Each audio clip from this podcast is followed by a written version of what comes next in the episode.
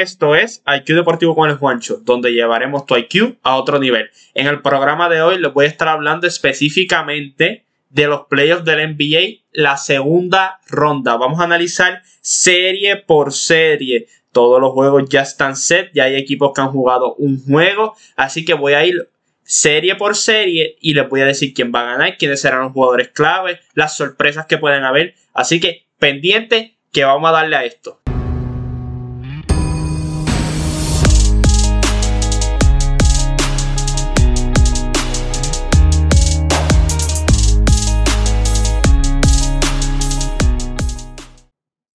Vamos abajo, gente. Y antes de empezar con la segunda ronda, le voy a refrescar la memoria, ¿verdad? Lo que pasó en la primera ronda. Los Milwaukee Bucks ganaron en 5 juegos. Yo los tenía ganando en 4. Una serie que, ¿verdad? Que Orlando le dio trabajo en el primer juego. Dominaron la pintura y lograron vencer a Milwaukee. Pero luego de eso, Milwaukee pues, es un equipo superior, un equipo que tiene mejores jugadores, eh, un equipo que es el favorito de llegar a la final, ganar el campeonato para algunos. Así que Milwaukee hizo lo que tenía que hacer. Pasamos a los Lakers versus Portland. Mucha gente me, da risa porque llamaban a la garata diciendo, no, como está jugando Portland en 6 o 7 juegos, los Lakers pueden irse. Eh, todas estas cosas, toda esta euforia, Damian Lillard, Dame Time, todas estas cosas. Y yo decía, los Lakers en 4. Y no ganaron en 4, ganaron en 5. Pero esto es lo que se esperaba. Los Lakers son un equipo dominante, son el mejor equipo defensivo de la liga. Escúchenme bien, el mejor equipo defensivo. No tendrán a Kawhi Leonard o Paul George en el perímetro, pero colectivamente son el mejor equipo defensivo en la liga. Lo demostraron. El primer juego contra eh, los, los, Trailblazers fue un ups, ¿verdad? Eh, sobre confianza. Eh, le metieron 35 puntos en el primer cuarto, ¿verdad? Le, metieron 35 puntos a los Lakers en el primer cuarto. de eso sufrieron y por eso lograron ganar el juego. Pero luego de eso, defensivamente, Portland no pudo establecer ningún ritmo. Los Lakers dominaron. LeBron James, Anthony Davis eh, eh, pusieron los números que se esperaba que pusieran. LeBron tirando 60% de fin, metiendo 27 puntos, 10 rebotes, 10 asistencias, todos estos números. Así que esto es lo que se esperaba de los Lakers. Toronto versus Brooklyn, otra serie que tenía eh, en cinco juegos, fíjate, le, dio un juego de gracia a Brooklyn y Toronto hizo lo que tenía que hacer, cuatro juegos. La gente tiene que entender que la primera ronda tú no puedes extender la serie. La primera ronda, si tú eres el equipo superior, tú debes ganar rápido, matarle esos juegos rápido. Y Toronto hizo eso mismo. Cogió este equipo de, Brooklyn y lo desmanteló. Un equipo que no tenía Kevin Durant, a, Kyrie Irving, a DeAndre Jordan, a todos estos jugadores clave, los cogió y los desmanteló. Eh, Nick Nurse eh, ahí aprovechó para hacer varias rotaciones, para que varios jugadores se fueran empapando de minutos. Y en un juego metió 100 puntos el banco. Así que esto es lo que yo esperaba de Toronto. Dominaron más de lo que yo pensaba. Eh, es un equipo elite. Y ahora pasaron a la próxima ronda contra los Boston Celtics, el equipo de Boston que también barrió a Philadelphia 76ers, un equipo que estaba sin Ben Simon. Eh, Joel Embiid no pudo hacer nada básicamente, o sea, puso sus números, pero no, no, podía, no pudo ganar este equipo de Boston porque simplemente era mejor. Jason Tatum promediando 27 puntos, casi tirando 50% del field, tirando casi 42% de la línea de 3 puntos, Jalen Brown metiendo 23 puntos. O sea, este equipo fue y, e hizo lo que tenía que hacer. Esto es lo importante. Cuatro juegos despachados. Tú eres mejor, gánale rápido. Así que Boston hizo lo que tenía que hacer y ahora se están enfrentando a los Toronto Raptors que vamos a discutir más adelante. Houston Rockets versus Oklahoma City Thunder. Tenía esta serie en seis juegos. Russell Westbrook no jugó los primeros cinco, eh, cuatro juegos. No jugó. El juego cinco lo jugó. Eh, Houston ganó los primeros dos. Eh, a mucha gente le sorprendió, ¿verdad? Porque sin Westbrook y Harden jugando un poquito malo en esos primeros dos juegos. Después Oklahoma volvió a ganar los otros dos juegos. Y ya para ese quinto juego, Russell Westbrook regresó, no tuvo la mejor noche, pero yo entiendo que solamente su presencia, eh, ¿verdad? Eh, James Harden nos ha demostrado estos playoffs que no es el mismo James Harden de años anteriores de que tenía que cargar el equipo que estaba cansado, sino James Harden se ve más fresco, un James Harden que no se ve forzando el juego. Eh, eh, Houston se ve bien. yo espero que ya el, sexto juego ya terminen con este equipo Oklahoma y se estarían enfrentando a Los Ángeles Lakers. Pero ese juego todavía no, no ha llegado. Y pues hay que ver si Houston termina el trabajo en 6 o en 7 juegos. Yo espero que lo terminen en 6, yo los tengo ganando en 6. Pasamos a la serie de Denver y Utah. Probablemente la mejor serie de la primera ronda. Eh, los Utah Jazz eh, sorprendieron a mucha gente eh, tomando la delantera en la serie 3 juegos a 1. Básicamente lo que está haciendo Donovan Mitchell es siendo uno de los jugadores más consistentes en estos playoffs. Ya varias veces nos ha demostrado que en playoffs él se crece y lo hemos visto en años anteriores, ¿verdad? lo que está haciendo es increíble. O sea, simplemente increíble. Eh, tirando 50 y pico por ciento del feed, tirando casi 52% de la línea de 3 puntos, eh, poniendo números absurdos. La defensa estaba bien sólida en esos primeros, ¿verdad? Cuatro juegos. Pero Denver le empata la serie 3 a 3. Juego 7 ahora. Jamal Murray, por otro lado, también tirando 50 y pico por ciento del feed, tirando 50 y pico por ciento de la línea de 3 puntos. O sea, estos dos jugadores lo que están montando es un show. Eh, da gusto verlo, ¿verdad? Nicolas Jokic está promediando 26 puntos contra el mejor defensor de la pintura en Rudy Gobert. Y me impresiona mucho cómo Jokic ha podido dominar muchas veces la pintura de Rudy Gobert. Esto demuestra porque es un top 10 player en esta liga y porque es uno de los jugadores más consistentes que hay. Eh, yo tenía a Denver ganando en 6 juegos.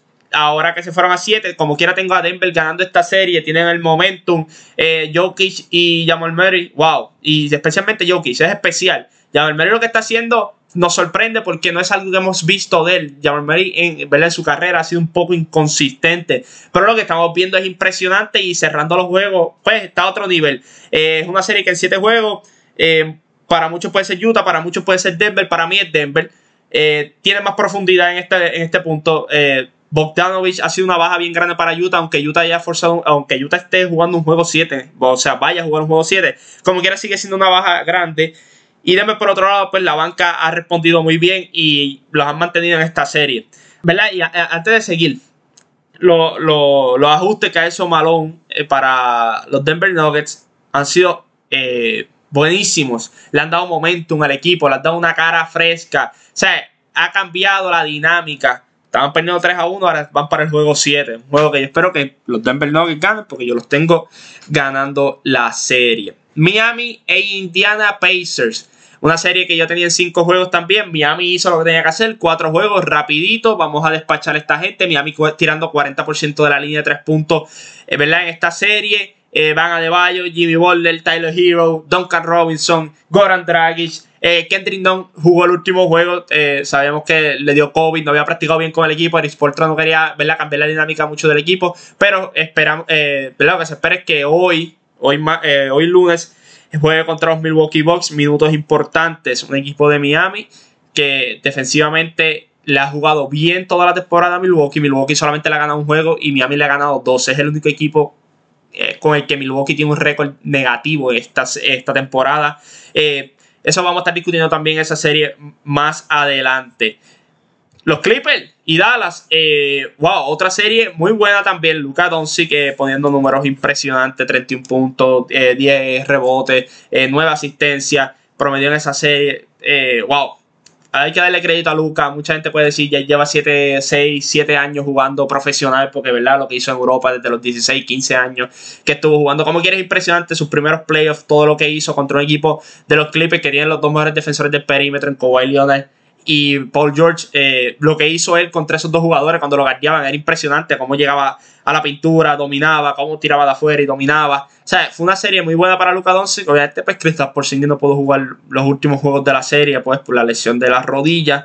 Pero una serie muy buena, una serie que dejó, ¿verdad? Eh, puso un interrogante en los Clippers, no se sabe, ¿verdad? Ah, se pensaba, o sea, mucha gente pensaba que tenían eh, este equipo ya estaba ready para enfrentarse a cualquier equipo y esta serie contra Dallas demostró lo contrario. Hay unos ajustes que tienen que hacer y específicamente dos Rivers defensivamente en las próximas series porque ellos se están encontrando al que gane de Utah y Denver y vemos que son dos equipos muy fuertes también. Ahora bien, dicho todo esto, ya le hice un resumen bien breve de la primera ronda, de todo lo que pasó, ganaron más o menos los equipos que todo el mundo esperaba, los equipos favoritos pues pasaron, casi todos, pasaron los Lakers, eh, pasaron los Clippers, eh, pasó Milwaukee, pasó Miami, pasó Boston, pasó Toronto, lo más probable pase Houston, lo más probable pase Denver. Vamos a tocar la primera semifinal que hay. Los Milwaukee Bucks contra, los, contra el Miami Heat. Una serie que empieza hoy lunes a las 6 y media. Eh, wow. Miami ha tenido el número de Milwaukee toda la temporada. Es un equipo que yo, yo he confiado mucho y he hablado mucho en la Grata de la Mega. ¿Desde cuándo? Desde diciembre, de noviembre.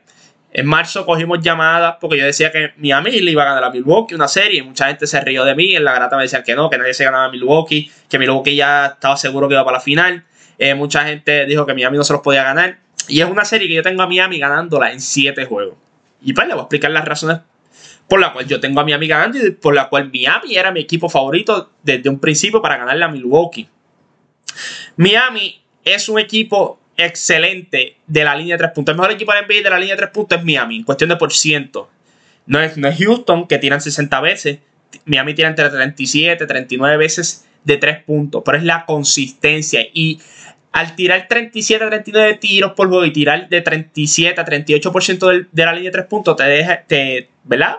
Te abre la mente y te dice, Miami tira de tres y hace los tiros que son. O sea, no van a forzar el tiro, van a tomar tiros inteligentes y eso es lo que han hecho en esta burbuja también y específicamente contra Indiana. Tiraron 40% de la línea de tres puntos y no forzaban el tiro. Si Tyler Hero está caliente, él no va a forzar el triple, va a tratar de conseguir un mejor tiro o va a tratar de conseguirle a su compañero un mejor tiro. Este, así es que juega este equipo de Miami. Este equipo fluye ofensivamente pasando el balón, jugando con Van Adebayo arriba en el poste y Van Adebayo reparte el juego mediante cortinas que hacen, mediante backdoor cuts Todas estas, eh, todas estas, ¿verdad? estas herramientas ofensivas, Miami las utiliza. Van a Debayo también haciendo picks. Es un caballo y deja dos o tres encajados cada vez que hace una cortina.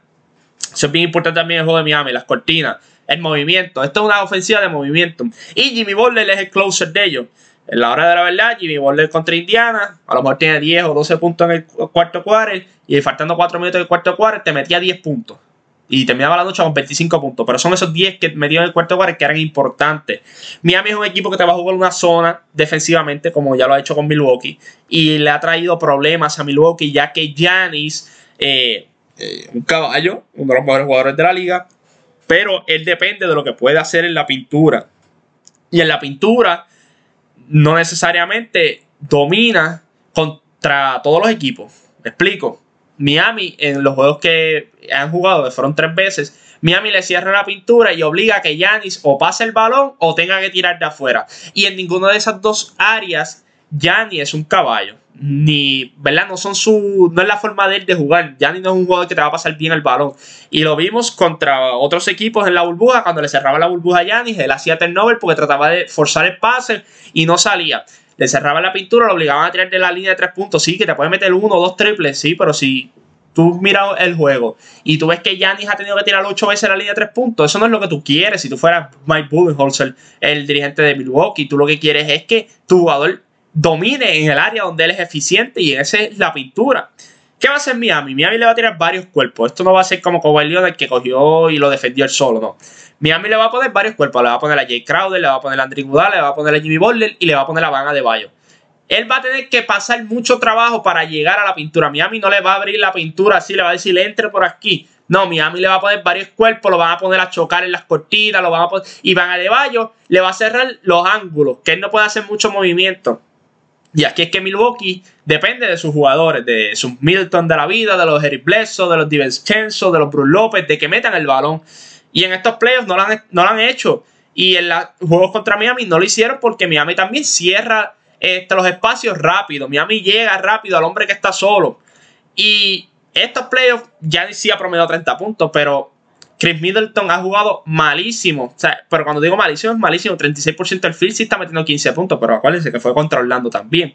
13 eh, puntos de Eric 11 eh, puntos de Bruce López, solamente 4 jugadores han estado en doble figura. Que es un poco preocupante, claro que sí, porque tú necesitas que esos otros jugadores tomen las riendas de este equipo. Tú no debes depender solamente de, de Giannis y de lo que te puede hacer Middleton, pero de lo que te puede hacer Bledsoe, de lo que te puede hacer Bruce López. Y a mí yo tengo una preocupación con Bruce López en el sentido de que él ha sido elite defensivamente en la pintura pero al tener que defender a Van Adebayo, tiene que subir al perímetro, porque Van Adebayo juega en el perímetro pasando el balón y de media distancia es muy bueno. Así que Bruce López lo van a perder esa presencia en la pintura y va a depender de Yanis lo que pueda hacer. Pero el problema es que Yanis, si se va a encargar de defender la pintura, Miami tiene a Van Adebayo y a cuatro tiradores alrededor y cuatro tiradores que son muy eficientes. Entonces, crea esta, eh, esta preocupación en Milwaukee. Mike Budenholzer tiene que hacer unos ajustes defensivamente, ajustes que le que no los hizo en la serie regular porque los juegos que perdieron fue por esta misma razón. Y Giannis no se puede meter en, problemas de foul, que lo vimos en la serie contra Orlando, que se metía en problemas de foul rápido porque trataba de, de defender esa pintura y pues causó problemas. Y lo vimos también como el triple eh, afecta a Milwaukee. Milwaukee es el mejor equipo defensivo de la liga. Pero Milwaukee defiende de la siguiente forma. Milwaukee te cierra la pintura y te va a decir, tú no vas a tener tiros fáciles de dos. Porque la lógica de Mike Budenholzer, una lógica bastante clara, es que un tiro de dos es más eficiente que un tiro de tres. Y pues, ¿qué va a hacer? Pues te va a tratar de quitar los tiros de dos y que tú tires de la línea de tres puntos. Milwaukee es el equipo que más triples permite en la liga. Pero Miami es el equipo de, en la liga que es más eficiente en la línea de tres puntos. Por eso es que Miami le pudo ganar a Milwaukee dos veces en la temporada. Porque defensivamente tienes que cambiar el plan. Y a veces es un poco difícil para un equipo que ha estado jugando con un plan y que ese plan le ha funcionado toda la temporada. Tener que cambiarle los playoffs es un poco confuso para los jugadores y podemos ver que jugadores que se pierdan, no hagan los ajustes, no no, hagan los cambios ni las rotaciones como deben de ser. Así que es una preocupación que Mike Budenholzer tiene. ¿Cómo vamos a defender a Miami? También, otra preocupación que yo tengo en Milwaukee es el pase. Si Giannis no puede crear, ¿quién va a crear? Es Middleton. No ha sido consistente. ¿Es Eric Bledsoe? No sé. Yo Eric Bledsoe lo he visto varias veces en los playoffs ya y yo no y no es que yo diga que Eric Bledsoe es malo, pero tampoco confío en él que pueda meterte 30 puntos en un juego o 20 o 25, 28. ¿Sabes? Milwaukee tiene que hacer varios ajustes van a tener que jugar un poco más grande de lo que ellos están acostumbrados a jugar. Eh, no pueden tener jugadores defensivos malos en la cancha. Por ejemplo, Cal Colbert, si no está defendiendo, lo van a utilizar y van a hacer barbecue chicken con él. O sea, Miami hace mucho cambio, hace mucho switcheo en las cortinas y todo. Tienen que estar activos defensivamente. Y Milwaukee en el perímetro, como les dije anteriormente, no es el mejor en el perímetro. Entonces, Miami por el otro lado tuvo 8 jugadores esta temporada en doble dígito en la serie regular, promediando en puntos, o sea, doble dígito. En estos playoffs han tenido 7 de esos 8 jugadores y uno de ellos es Chris, eh, Kendrick Dunn, que no, no, está promediando doble dígito porque solamente lo que ha jugado un juego y solamente metió 7 puntos. Pero los demás jugadores, los Dragis de la vida, los Jimmy Butler, los Tyler Hero, los Jake Crowder, eh, los Van Bayo todos esos jugadores están promediando doble dígito en puntos. Así que eso es importante también, la profundidad que tiene Miami. ambos equipos tienen profundidad. Aquí lo que se va a medir es quién puede hacer los ajustes correctamente. Erich Portra tiene un sistema defensivo que yo entiendo que es muy sólido. Miami no será de los mejores equipos defensivos de la liga en cuestión de que tú dices, ese es un Laker, ese es un, Milwaukee, pero está entre los mejores 10 de la liga. Y estar entre los mejores 10 no es malo. Y, pero tiene jugadores que te pueden hacer el trabajo. Y al tener una serie corta también contra Indiana, pues estos jugadores están más frescos. Así que Milwaukee y Miami, en 7 juegos tengo a Miami. Eh, ¿Verdad? No voy a poner el 6 ni 5 juegos porque Milwaukee es una amenaza también. O sea, Giannis va a tener su juego. Pero la cuestión aquí es, como yo digo, Giannis puede prometer 32 puntos en esta serie. Pero si su, los que lo complementan a él, los demás jugadores, no, no hacen lo que tienen que hacer, eh, veo bien difícil que Giannis pueda ganar esta serie y sencillamente yo no confío en, los, los, jugadores de, de Milwaukee, los Bledsoe, los López, no, no confío en ellos. Y mucha gente puede decir, ah, Miami es bien joven, Tyler Hero es un chamaco, eh, Don Robinson es un chamaco. Sí, pero estos chamacos no forzan el juego, estos chamacos dejan que el juego venga donde ellos y eso es lo que a mí me ha gustado, es la madurez que hay en este equipo. Y, y, la, ¿verdad? y están dispuestos a trabajar, están dispuestos a, a, ganar el balón, se tiran al piso, eh, hacen lo que sea por, por ganar. Y eso es lo importante de este equipo. Y eso es algo que yo entiendo que esa mentalidad puede llevarlo a sobrepasar a los Milwaukee Bucks. Porque ahora mismo ellos son el underdog, ellos no tienen nada que perder. Y es mejor jugar tú como el underdog que tú jugar como el favorito, que en este caso es Milwaukee. Así que Miami yo lo veo bien sólido, lo veo bien eficiente. Milwaukee en esta burbuja no ha estado al 100%, ¿verdad? No han jugado como ellos querían. Hay jugadores que están teniendo problemas como Chris Middleton, Eric Bledsoe, los DiVincenzo no están cayendo en ritmo y tienen que caer rápido en ritmo. Hoy juegan contra Miami. Esta serie no se puede ir 2 a 0 de Miami o no pueden estar 2 a 2. ¿Sabes? Esta es una serie que si yo fuese fanático de Milwaukee, yo quiero ver que Milwaukee gane rápido. Pero una serie eh, difícil en este caso. Ahora bien, pasando a la serie de Boston y los Toronto Raptors. Una serie que ya comenzó. Eh, Boston gana el primer juego. Yo tengo a Toronto ganando en 6 juegos. Boston gana el primero 112 a 94. Eh, Jason Taylor, Jalen Brown, Kemba Walker, eh, todos metieron el balón, Marcus Smart metió el balón. Eh, pero yo no te voy a decir ahora, ¿verdad? Que Boston va a ganar la serie porque yo vi cosas que no me gustaron por parte de Boston. Por ejemplo, en la primera mitad fue asquerosa de, de los Toronto Raptors. Tiraron 45 tiros al aro solamente metieron el 28%. Para los que no saben, pues 13 de 45 tiraron. 24 triples, metieron solamente 5 para un 20%. De esos 45 tiros, entre 24 y 26 tiros fueron solos. De esos 24 triples, 13 fueron solos. O sea que el, jugador de Toronto tiró solo. Ahí entonces, si yo soy Brad Stevens, me tengo que hacer la pregunta, wow, tiraron casi la mayoría de sus tiros solos en esa primera mitad. Pues defensivamente no estamos haciendo el trabajo, porque eso significa que Toronto en otro día que no haya sido ayer, que estaban, no estaban calientes o no estaban ¿verdad? metiendo el balón, te podían haber anotado 60 o 70 puntos en la primera mitad. Sencillo, porque estaban fallando tiros que ellos hacen consistentemente y anotan consistentemente. Pascal Siakam 3 puntos, uno de 8 en la primera mitad. Marcasol 3 puntos, uno de 3. Eh, Lauri 2 de 5, 7 puntos. Van Vliet 1 de 7, 2 puntos. Todos esos números fueron en la primera mitad. Y Boston tirando 46% del fin, 47% de la línea de 3 puntos y solo estaban por 17 arriba. Así que yo, ¿verdad? Yo, Brad Steven, estoy ahora mismo cuestionando, eh, ¿verdad? mis jugadores defensivamente. Sí, ganamos el juego. Pero es porque los otros no estaban metiendo el balón. Y eso no es para quitarle crédito a, Boston. Pero es que es la realidad. Tienes que sentarte y decirle, tú no puedes dejar que estos, estos jugadores tiren solo porque son jugadores que son eficientes. Esa noche no era la noche de Toronto. Esto yo lo comparo como cuando Portland le ganó el primer juego a los Lakers. Ahora bien, segunda mitad, Nick Nurse hizo los ajustes. Como siempre, un dirigente elite, pues va a ser el mejor dirigente ahora mismo en la liga, eh, Nick Nurse, eh, haciendo ajustes. Eh, todo lo que está haciendo es Nick Nurse. Y mira lo que empezó. Él empezó a, a Boston con una zona 2-1-2. Ese uno que estaba en el medio era Marc Gasol. Él, él estaba como que espiando entre medio del perímetro de la pintura para los pases. Y Boston estaba sumamente perdido, no sabían qué hacer, haciendo pases erráticos, eh, se le iba la bola porque les cambiaron los muñequitos. Y es algo que yo señalo en la Grata la cuando hablamos de Brad Stevens. Es algo que tiene que hacer un ajuste rápido. Él no puede permitir que, que esto permanezca casi todo el tercer cuarto. Faltando como dos minutos fue que él hizo unos ajustes y ahí el equipo eh, comenzó a funcionar nuevamente pero tú no puedes esperar que se vayan casi 10 minutos sin tú hacer un ajuste a un, sistema defensivo que te puso el otro dirigente. En un juego que estuviese Toronto metiendo el balón, se te hubiesen ido por 15 o 16 arriba porque cometieron muchos errores con ese, esa zona 1-2. Lo que pasa es que Toronto no estaba metiendo el balón. Pero si Toronto llega a estar metiendo el balón, la cosa hubiese sido diferente. Es una serie larga. Yo no estoy diciendo que Toronto ahora va a ganar los cuatro juegos corridos que vienen. Eh, dije que es en seis juegos. Eh, se puede ir a siete, pero como quiera, tengo a Toronto ganando. Toronto en la pintura es, es dominante. Fallaron mucho tiro cómodo. Por otro lado, Boston está corto, Gordon Hayward no está y la banca de Boston, vamos a ser honestos, no es la mejor. El Wanamaker, eh, Robert Williams, eh, no tienen jugadores porque Marcus Smart tiene que estar en el cuadro ahora por la, eh, por la ausencia de, Gordon Hayward. Y en la pintura es tan finito. Daniel Tice no tiene break con Marc Gasol ni con, eh, ni con Pascal Siakam. Lo vimos ayer como tratando de defenderse metido en problemas de foul rápido.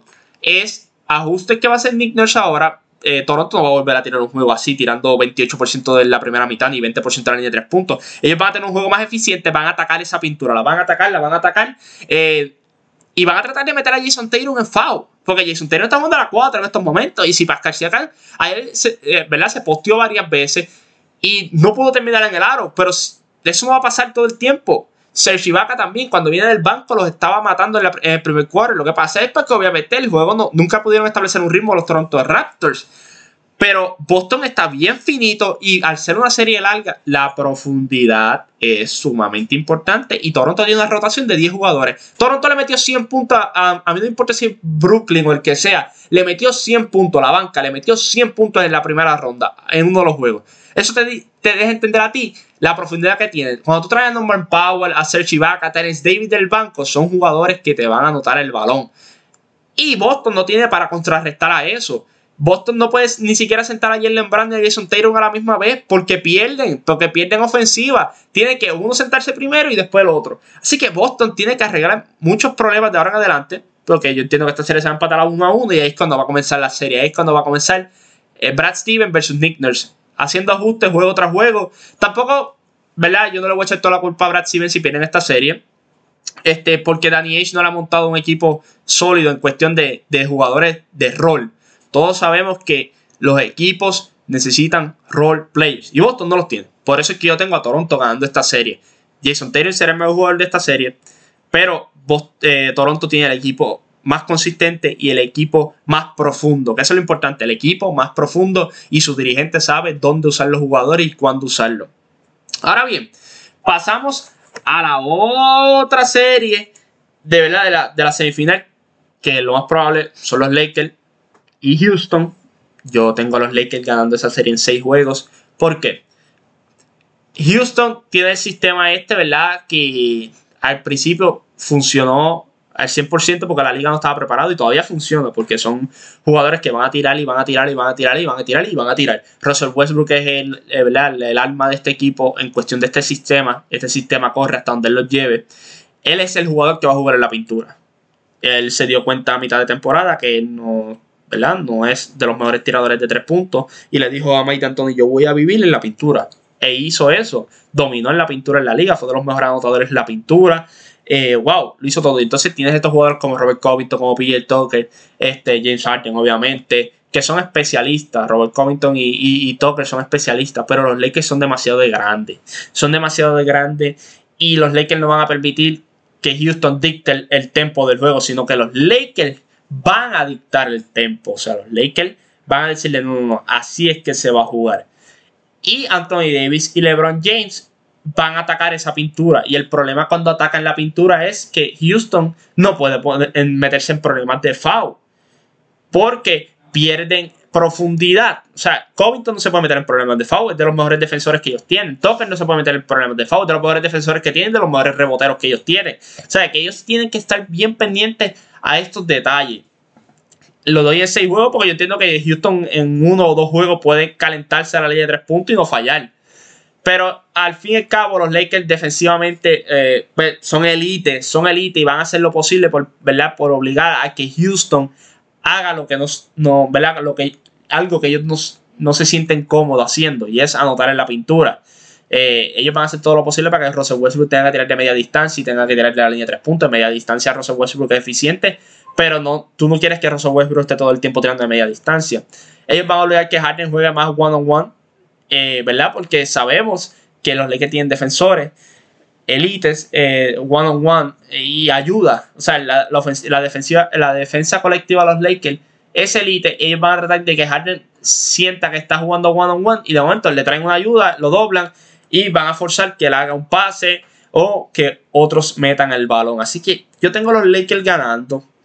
Frank Vogel y, Ryan Hollins eh, van a estar haciendo los ajustes necesarios en cuestión defensiva de cómo los Lakers le van a jugar a los Houston Rockets y también esto le ayuda a los Lakers a haber terminado la serie rápido, más descanso, LeBron James más ready.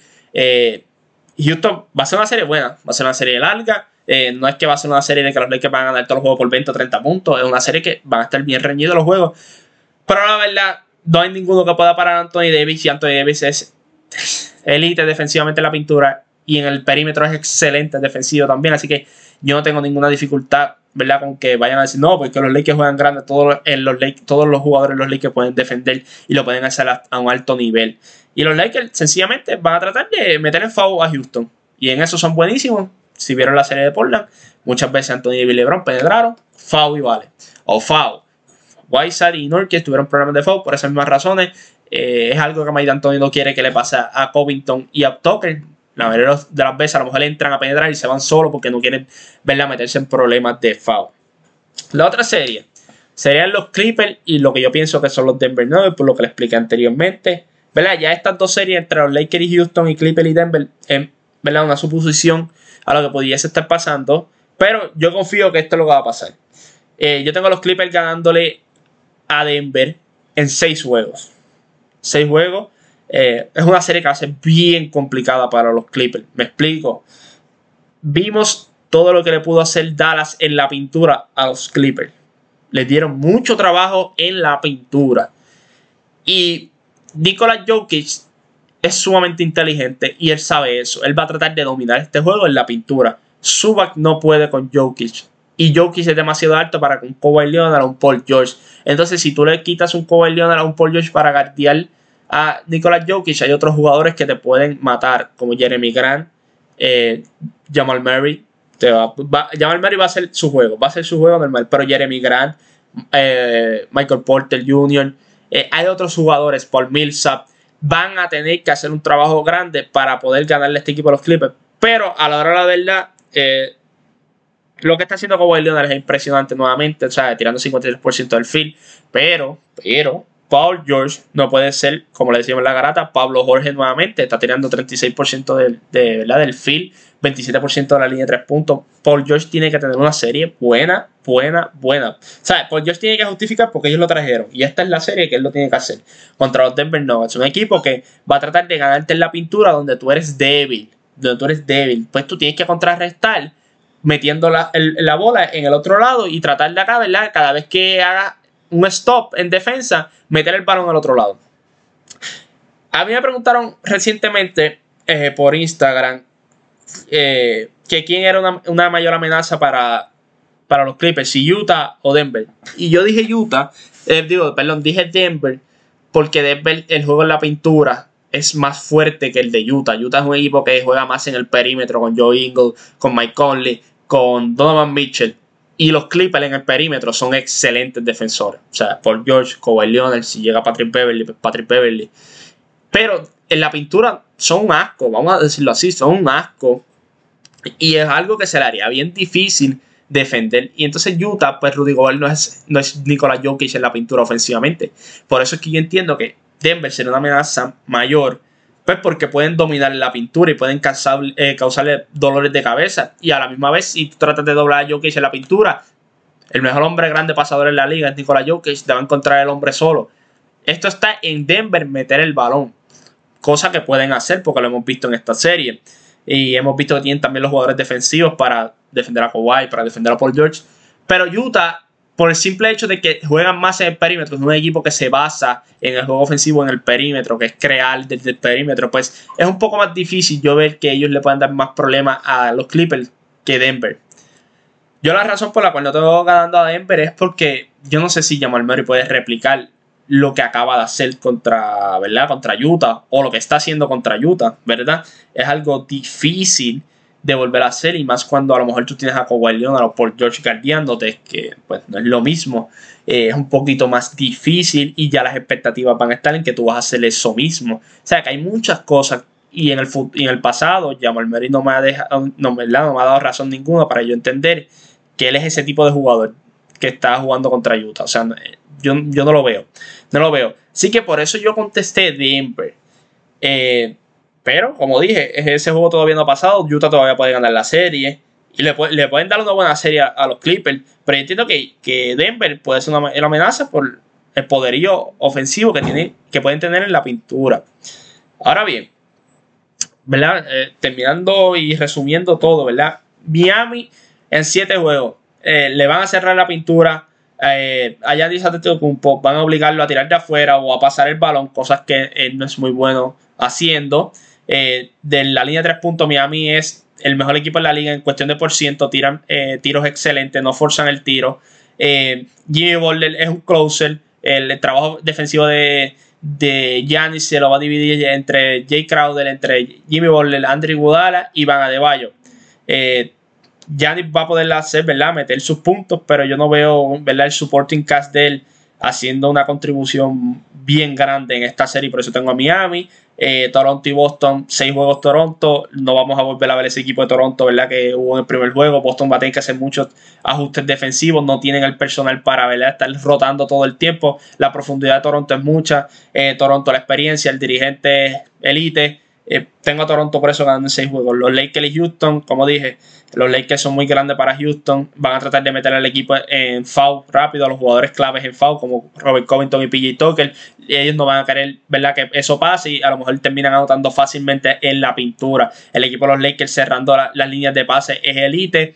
Eh, Houston depende mucho del juego de perímetro. Así que tengo a los Lakers ganando en seis juegos. El Clipper y Denver, tengo a Denver ¿verdad? ganando la Utah y pasando contra los eh, Clippers. Eh, pero al fin y al cabo, los Clippers, pues, como Leonard lo que está haciendo es impresionante. Yo, no entiendo, yo entiendo que Paul George no va a repetir lo que pasó en primera ronda, ¿verdad? Bueno, eso, eso, se espera, ¿verdad? Y eso espera los fanáticos de los, de los Clippers. Pero no creo que vuelva a pasar eso. Eh, Denver Jokic es especial. Eh, yo no, no creo que Jamal Murray pueda repetir lo que hizo contra Utah y lo que está haciendo contra Utah. Así que por eso yo tengo a los Clippers ganando esta serie en seis juegos. Los playoffs van a ser bien interesantes de ahora en adelante. Vamos a ver qué, dirigentes están ready, qué dirigentes no, qué dirigentes son buenos haciendo ajustes, qué dirigentes no son buenos haciendo ajustes. Por ejemplo, Mike Budenholzer tiene que demostrar, ¿verdad? Porque él es considerado los mejores dirigentes de la liga. Tiene que ganarle a un equipo de Miami, el cual va a ser bien difícil y va a requerir de muchos ajustes. Eh, wow, eh, Boston, Brad Stevens, lo mismo. No tiene la profundidad, pero tú puedes demostrar aquí que con tu ajuste a lo mejor puedes ganar un equipo de Toronto que es mejor que tú, porque simplemente es mejor en papel y en profundidad y en consistencia, en todas las maneras. Es mejor que tú. Eh, Frank si sigue haciendo el ajuste que está, ha estado haciendo en esta serie, sigue demostrando, ¿verdad? Que fue el candidato correcto, ¿verdad? Para dirigir a los Lakers. Eh, Mike D'Antoni, lo más probable es que sea la última serie que juegue con los Houston Rockets. Este, el contrato se le vence este año. Sí, yo no creo que él le regrese a Houston. Y los Clippers y Denver, por George y Kawhi tienen que seguir demostrando porque ellos dijeron que son el mejor equipo de los Lakers, de, Los Ángeles. Eh, Dos Rivers tiene que hacer ajustes también, tiene que demostrar que sí lo puede hacer en el momento indicado eh, y no fallando, como hizo en varias ocasiones contra Dallas, y eso le costó uno que otro juego. Así que todos los dirigentes tienen presión, todos los jugadores tienen presión. Y rapidito, antes de terminar, eh, mucha gente me preguntó, ¿verdad? También por la situación de Leo, Leo Messi. Y se lo voy a explicar bien, eh, bien rápido y sencillo. Messi tiene un, contrato con el Barcelona. Él tenía que eh, anunciarle al Barcelona antes del 31, o sea, el 31 de mayo o antes, que él no iba a renovar con ellos. Que él se quería salir del contrato para que esa cláusula que tiene, que sí se puede ir gratis en el verano, fuese efectiva. Cláusula que expiró el, en junio 10. Mucha gente ha salido ahora a decir, no, que la cláusula de los 700 millones expiró también. Eso es embuste. Eso es embuste, por eso Messi mandó a su equipo legal, por eso Messi este miércoles se va a reunir con el Barcelona, porque Messi sabe que como único puede irse el Barcelona es que lo compre. A lo mejor no por los 700 millones, pero sino por una cantidad que el Barcelona pida. Por eso va a reunirse el miércoles para hablar cuál será esa cantidad que tenga que pagar el equipo que tenga que pagar. Así que no vayan diciendo por ahí por la vida que la cláusula de los 700 millones, no, la cláusula de los 700 millones no expiró, la cláusula sigue vigente. Messi yo, yo voy a decir lo siguiente. Messi si se quería ir lo debe haber dicho hace tiempo. Porque no me vengan a mí a versear con lo que pasó en el 8-2 de Bayern Múnich. Esta decisión, que es un cambio de vida drástico, un jugador que lleva desde los dos años en un club, venga a decir ahora por un 8-2 que se va del club. No, él sabía hace tiempo ya que él se quería ir. Pues él lo debe haber notificado. Tampoco que me vengan con el embuste de que él no sabía nada. No, para eso él lo orienta, para eso él tiene abogados. Él sabe lo que firmó. Él sabe bien claro. Y pues, obviamente, él tira lo de todo, tiran todo este argumento de la cláusula y todo para que, pues, obviamente, en Barcelona se vea mal. Eh, yo no estoy justificando tampoco el Barcelona. Yo entiendo que José María Bartón, el presidente, es un asco. Eh, no debería estar en esa posición. No ha hecho un trabajo bueno. El Barcelona, básicamente, económicamente está malísimo. Gracias a él, eh, gastando dinero al garete. pero tampoco voy a decir aquí que lo que están haciendo es correcto en, en caso de, de Messi. Messi si se va, el Barcelona va a pedir entre 150, 160, 180, 200 millones por él. Y vuelvo y digo lo mismo. Nadie puede pagar eso en estos momentos. El Manchester City podrá tener todo el dinero del mundo, pero acabamos de pasar una pandemia. Los equipos no ganaron dinero, sino perdieron dinero. El Manchester City este verano fue investigado por el Financial Fair Play y estuvieron en corte y salieron bien de milagro. Entonces ya han gastado 70 millones en un central y en un, y, en un volante, o sea, en Ferran Torres. Así que no me vengan a decir que el City puede pagar 200 o 180 millones. El Barça no quiere ningún jugador a cambio de Messi. El Barça quiere dinero o nada. Porque, ¿qué pasa? Vamos a poner un ejemplo que te den a Bernardo Silva, te den a Gabriel de Jesús y te den a Eric García. Y 100 millones por Messi. Sí, pero es que esos 100 millones no valen de nada porque esos 100 millones van inyectados en el salario de Bernardo Silva, en el salario de Gabriel de Jesús y en el salario de García. Así que el Barça no gana nada en eso. Por eso el Barça quiere o el dinero o nada. Obviamente ellos no quieren venderlo. Eh, para mí él está bien difícil. Él no quiere ir a la corte, ¿verdad? Para pelear esto. En parte no quiere ir a la corte para pelear esto porque él sabe que Es bien difícil ganar esto. Es un contrato, está estipulado. Pandemia o no pandemia, esto nadie, planificó para esto. Ningún contrato tenía cláusulas para esto. De ahora en adelante, todos los contratos van a tener cláusulas para en ocasiones especiales como esta. Pero en ese entonces no había esa cláusula ni nada de eso que justificaba. Eh, yo veo que él se queda con el Barcelona. Eh, yo solo voy a decir lo siguiente y ¿verdad? con esto me voy despidiendo. Messi no se había quejado con Valverde y no había un plan. Valverde simplemente no tuvo un plan, pero no se quejó. Quique Setién llegó, eh, llegó un momento difícil, eh, nunca pudo ¿verdad? tomar las riendas ni implantar carácter en el, vestuario, igual que Valverde, nunca implantó el carácter. Y Messi ahora escucha a Ronald Koeman en conferencia de prensa de decir, no, eh, Frankie de Jong está jugando fuera de posición, yo quiero que él sea pivote. Él tiene que jugar como pivote porque esa es su posición. Antoine Griezmann tiene que jugar por el medio, no puede jugar por las bandas. Pues yo sí soy Messi, estoy escuchando eso y digo, wow, por lo menos este ya entiende por lo menos dónde tiene que jugar cada quien. Entonces después dice también Ronald Koeman, yo quiero que la cantera eh, juegue un papel bien importante en esta reconstrucción del Barcelona, porque tenemos jugadores muy buenos, muy jóvenes, pero que necesitan experiencia, que necesitan jugar. Entonces Messi se reúne con Ronald Koeman y los, reportes son de que Messi no confía en el plan de Ronald Koeman. Pero entonces yo me pregunto, ¿por qué con Valverde nunca se quejó cuando nunca hubo un plan? ¿Por qué con Quique Setién, verdad? Él tuvo la oportunidad de decir en mayo, no voy a jugar, y ya no hubiese ninguna disputa porque hubiese quedado fuera de su contrato. Y espera ahora y dice con Ronald Koeman, ah, que no hay un plan, no confío en el plan. Pero, ¿por qué no confío en el plan? Bien claro te estoy diciendo, los jugadores que tienen que jugar en su posición lo van a hacer. Y necesitamos que los jóvenes tengan un papel más importante para el crecimiento y porque tenemos buenos jóvenes. Ah, pero una cosa que pasó. Y no se la voy a dejar pasar. Luis Suárez le dijeron, mira, papá, ya no vas a estar en el club. Entonces, yo estoy seguro que a él le molestó más lo de Luis Suárez que lo que, que si hay plan o no plan. A él le molestó que Luis Suárez no va a estar en el club ya. ¿Y sabes por qué es, bueno eso que Ronald haya, le haya dicho a Luis Suárez? Gracias por todo, pero ¿sabes? Te tienes que ir. Porque Luis Suárez no estaba dispuesto a venir del banco. A ti te pueden vender lo que quieran, de que Luis Suárez sí estaba dispuesto. No, no está dispuesto porque a la que empiece, ¿verdad? La cosa no empieza a fluir porque esto es un proceso de reconstrucción. Luis Suárez va a estar diciendo, ah, viste, si yo hubiese estado jugando, hubiese metido un gol más o dos goles más. No, papá, Luis Suárez, ya tú llevas dos años que tu rendimiento no es el mejor. No estás al 100%, tus rodillas no rinden toda la temporada. Y si no estás dispuesto a venir del banco, tienes que irte a jugar a otro lugar. Entonces, para tener ese problema en el vestuario, yo prefiero que esté en otro club. Ya está, yo sé todo lo que hizo, pero el fútbol no es lo que tú hiciste, es lo que tú estás haciendo en estos momentos. Y en estos momentos no estás rindiendo como se supone y como le están pagando. Ahora bien, si Messi no entiende eso, pues es mala de él. Es mala de él porque él está viendo lo que pasa en, la cancha y él sabe que Suárez no es el mismo de antes y que hay jugadores que pueden hacer más que él. Entonces es injusto que jugadores que están dándolo todo en el entrenamiento y se merecen esa, esa oportunidad no se la dan porque Luis Suárez todavía está en el club. No, así no es que operan el club. Por eso es que el club está donde está. Porque Sergio Busquets ya no puede jugar todos los juegos. Porque Gerard Piqué no puede jugar todos los juegos. Porque Luis Suárez no puede jugar todos los juegos pero lo estaban haciendo. ¿Por qué? Porque no, había un dirigente con carácter. Entonces ahora Ronald Koeman llegó y, empezó a implantar carácter. Y ahora todos los jugadores están molestos. Mira Vidal.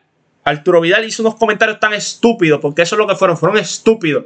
Él dice, ah, tú, tú no puedes tener en el mejor club del mundo 13 profesionales y los demás jóvenes. Y no es nada contra los jóvenes. Pues, imbécil, ¿qué estás diciendo? ¿Que los jóvenes no son profesionales tampoco?